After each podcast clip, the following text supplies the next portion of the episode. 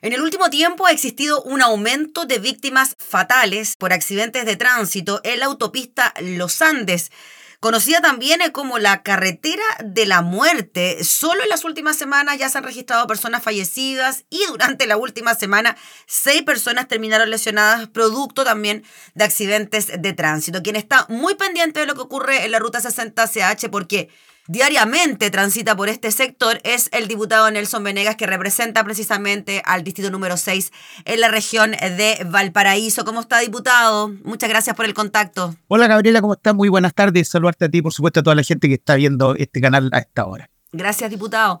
Oiga, diputado, hemos ido leyendo información sobre lo que ocurre en esta denominada carretera de la muerte qué mal nombre, ¿no? Para una carretera, pero lamentablemente ha tenido esa denominación por la cantidad de accidentes con resultado de muerte que se han registrado en esta zona, diputado. Si nos puede contar qué es lo que ocurre prácticamente semanalmente en este lugar. Bueno, sí, lamentablemente el nombre, claro, el nombre lo dice todo, es bastante fuerte y nace desde la propia gente, ¿no? La, propia gente le empezó a denominar de, esta manera y es porque eh, básicamente por lo menos al mes hay dos fallecidos eh, ya en términos estadísticos. Entonces estamos hablando de una situación que de verdad sobrepasa eh, las condiciones de seguridad o de inseguridad, mejor dicho, de, de todo Chile. Eh, debemos decir que esta debe ser una de las tres calles más peligrosas de este país en este momento. Y lamentablemente esto es, es producto de una situación cuyo origen siempre fue bastante complicado. Yo recuerdo que en esa oportunidad, nosotros éramos, yo en esa oportunidad era alcalde, eh, y era presidente de los alcaldes de Aconcagua cuando se iba a construir esta ruta. Y se lo manifestaba en ese momento a las autoridades que lamentablemente tenía que, eh, que se estaba haciendo mal el proyecto. Porque este es un proyecto donde, para explicar y para contextualizar mejor para la gente que no conoce el lugar, esta era, es una carretera, la CH60, es la que va desde Paraíso hasta Argentina, básicamente. Y anteriormente eh, era una carretera de dos vías que pasaba por Panquehue, por el centro de Panquehue. Entonces después se hizo una al borde del río y en ese tramo que va desde Panquehue, mejor dicho, desde Yayay hasta los Andes, la dejaron solo de eh, dos pistas, ¿ya? Siendo que todo el resto de la CH60 es de cuatro pistas. Entonces se produce una suerte de embudo, donde en ese lugar no se entiende por qué no hemos sido capaces hasta el momento de construir una carretera de cuatro pistas, cosa que efectivamente se transforma en una carretera de verdad, ya no es una carretera de verdad. Y eso ha redundado en una cantidad no solo de accidentes, sino que también la gran inversión que se realizó en ese lugar, que estaba destinado precisamente a solucionar los problemas de, de viabilidad o de vialidad que debe existir entre el puerto de Valparaíso y Argentina, es decir, el nivel de comercio que se desarrolla, el ámbito económico que genera a través del transporte, toda esa inversión que se realizó quedó en nada, porque cambiaron dos pistas por otras dos pistas. Por lo tanto, no solucionaron el problema de tráfico, no solucionaron el problema de condiciones de vialidad, y como si eso fuera poco, las condiciones a las que se sometió el contrato de concesiones está bajo el amparo de la ley antigua, lo cual significa, por lo tanto, que el costo lo asumió prácticamente toda la concesionaria sin aporte del Estado y, por lo tanto, el monto asignado es mucho menor a lo que se asigna para las concesiones modernas o las concesiones nuevas, de manera tal que no tiene las condiciones tampoco de seguridad, de mitigación para accidentes, etc.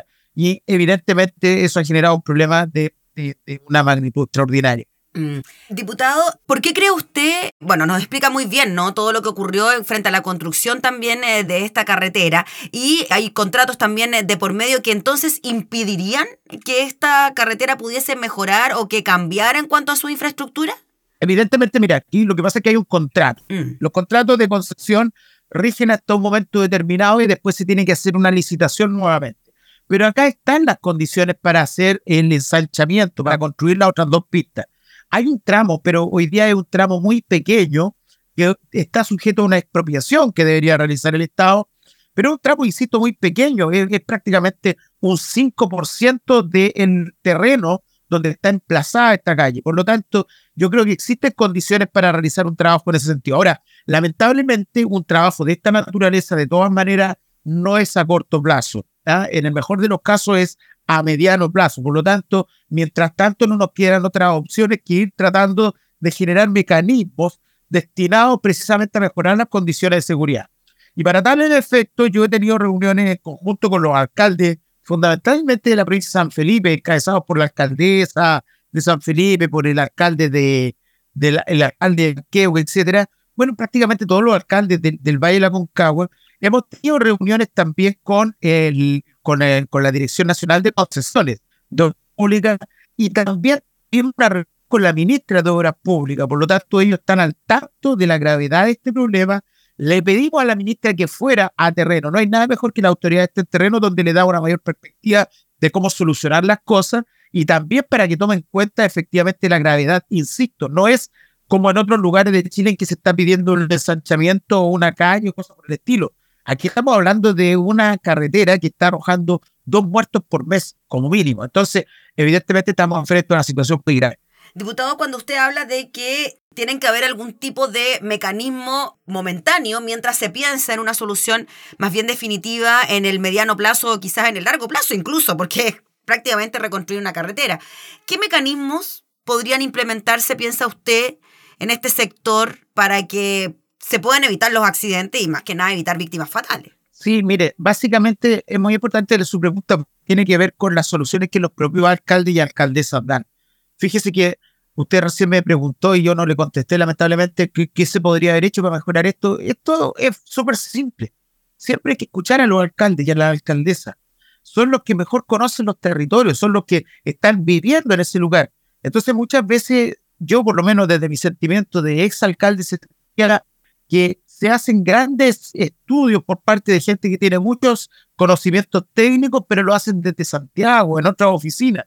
Eso hay que compatibilizarlo con el conocimiento del terreno. Entonces, lo primero es que hay que escuchar a los alcaldes y a la alcaldesa. Los propios alcaldes han ido dando soluciones también que se han ido manifestando, soluciones concretas, como por ejemplo lo que tiene que ver con la iluminación en el trigo, por ejemplo, de NASA. Básicamente, por ejemplo, las propias soluciones. La entrada, por ejemplo, hacia San Esteban o hacia los Andes, hay un trébol que si fuera iluminado como corresponde generaría mejores condiciones. Hay unas vueltas también donde tienen que someterse, con, se, pueden poner ciertas barreras, o lo que tiene que ver, por ejemplo, con condiciones de luminosidad, o mejorar también las condiciones de, fiscalización por parte de carabineros para lo que tiene que ver con porque insisto, aquí el problema es que son, era una carretera de velocidad mayor que de repente como que queda con un embudo. Entonces la gente sigue con una velocidad mayor. Entonces, claro, hay que fiscalizar mucho más el cumplimiento de las normas destinadas a lo que tiene que ver con velocidad. Y otras fórmulas más que las estamos conversando precisamente con la ministra, con concesiones y con los concesionarios de esta, de esta carretera. Diputado Venegas, los vecinos. Yo le quería preguntar por la opinión y lo que piensan los vecinos al respecto. Me imagino molestia, malestar, preocupación eh, frente a lo que está pasando. O sea, hay mucha preocupación y una, suerte de malestar. Mire, yo le cuento, yo soy del Valle de la Concagua y nosotros históricamente en el Valle de la Concagua hemos sentido que siendo una zona tan rica en términos económicos, nosotros tenemos minería, somos una de las zonas más ricas en términos mineros de Chile, el mejor cobre, el cobre de mejor ley, seguramente esté en el Valle de la Concagua. Y por otra parte, tenemos mucha actividad agrícola, tenemos una actividad agrícola tremenda, lo que tiene que ver con viñas, etcétera. Entonces, lamentablemente, el nivel de inversiones que se realiza, tomando en consideración los ingresos que esa zona le entrega al fisco, no se condicen. Evidentemente, tenemos que ser capaces de mejorar un poco lo que tiene que ver con eso. Esa es la molestia que no solo la gente, yo mismo también siento, porque sentimos lo que siempre se llama como un patio trasero de la región, siendo que aportamos más del 65% del Producto Interno Bruto de la región. Y eso es lo que a nosotros nos molesta y por eso que durante mucho tiempo también los que vivimos en el Valle de la Concagua hemos estado solicitando la recuperación, ni siquiera la creación, la recuperación de lo que es la región de la Concagua. ¿Y por qué digo recuperación? Porque en el año 1826 se creó la provincia de la Concagua. Fue una de las cinco primeras provincias que se creó en nuestro país y que tiene que ver con todo ese sector. Y en el año 74, en dictadura, se borró todo eso y se cambió esa provincia y nos involucraron con la región de Valparaíso, que tiene una naturaleza totalmente distinta, que tiene móviles distintos, la zona que es puerto marítimo, etcétera, que no se condice con la realidad nuestra y señalaba recién, no eh, se realizan las obras ni las inversiones en relación a lo que nosotros le aportamos a la región. Diputado Venegas, finalmente, en cuanto a la solicitud que usted le hace a la ministra de apersonarse ¿no? en este lugar para que se tomen medidas en el corto plazo, ¿usted cree que también por ahí va el camino que las autoridades a nivel central puedan inmiscuirse y ver si se puede hacer algo, ojalá lo antes posible? Mire, yo soy un amigo de, lo, de la autoridad en terreno, es mi cultura de, de, mi Dios. Mm. Si le pudiera llamar de alguna manera mi, mi idiosincrasia como alcalde, ¿ah? eh, me hace tener una valoración muy grande de la autoridad en terreno. Porque no es lo mismo lo que dice la teoría, los papeles, las cifras, que tener una perspectiva de lo que pasa en el lugar concreto. Y por eso que para nosotros es muy importante que vaya la ministra, porque ahí ella se va a dar cuenta específicamente de lo que está ocurriendo y va a tener la capacidad que en términos mucho más eficaces y rápidos sea capaz de eh, mandatar a sus respectivos equipos técnicos ponerle plazo y dinamizar y hacer mucho más efectivo este tipo de soluciones. Cuando se solucionan las cosas, insisto, a largo plazo, eh, desde la oficina, a través de, de, de mensajes, de oficios, las cosas no resultan. No hay nada mejor que llegar al lugar y desde ahí instruir las soluciones a las que se tengan que llegar. Listo, pues diputado Venegas, le agradecemos enormemente por el contacto y también por manifestarnos esta problemática tan importante que afecta a la gente de, su zona. Así que estaremos atentos a lo que pueda ocurrir, ojalá lo antes posible para solucionar el problema. No, claro, que, permite visibilizar una cuestión que tiene que ver, imagínense, aquí ni siquiera estamos hablando de economía ni, ni, de nada por el estilo. Estamos hablando de vida o la muerte. Eso es lo que estamos hablando. Así que le agradezco la posibilidad que usted me ha brindado. Gracias, diputado, que esté muy bien. Chao, usted. Era el diputado Nelson Venegas hablando entonces sobre la crítica situación por la que atraviesa la autopista Los Andes.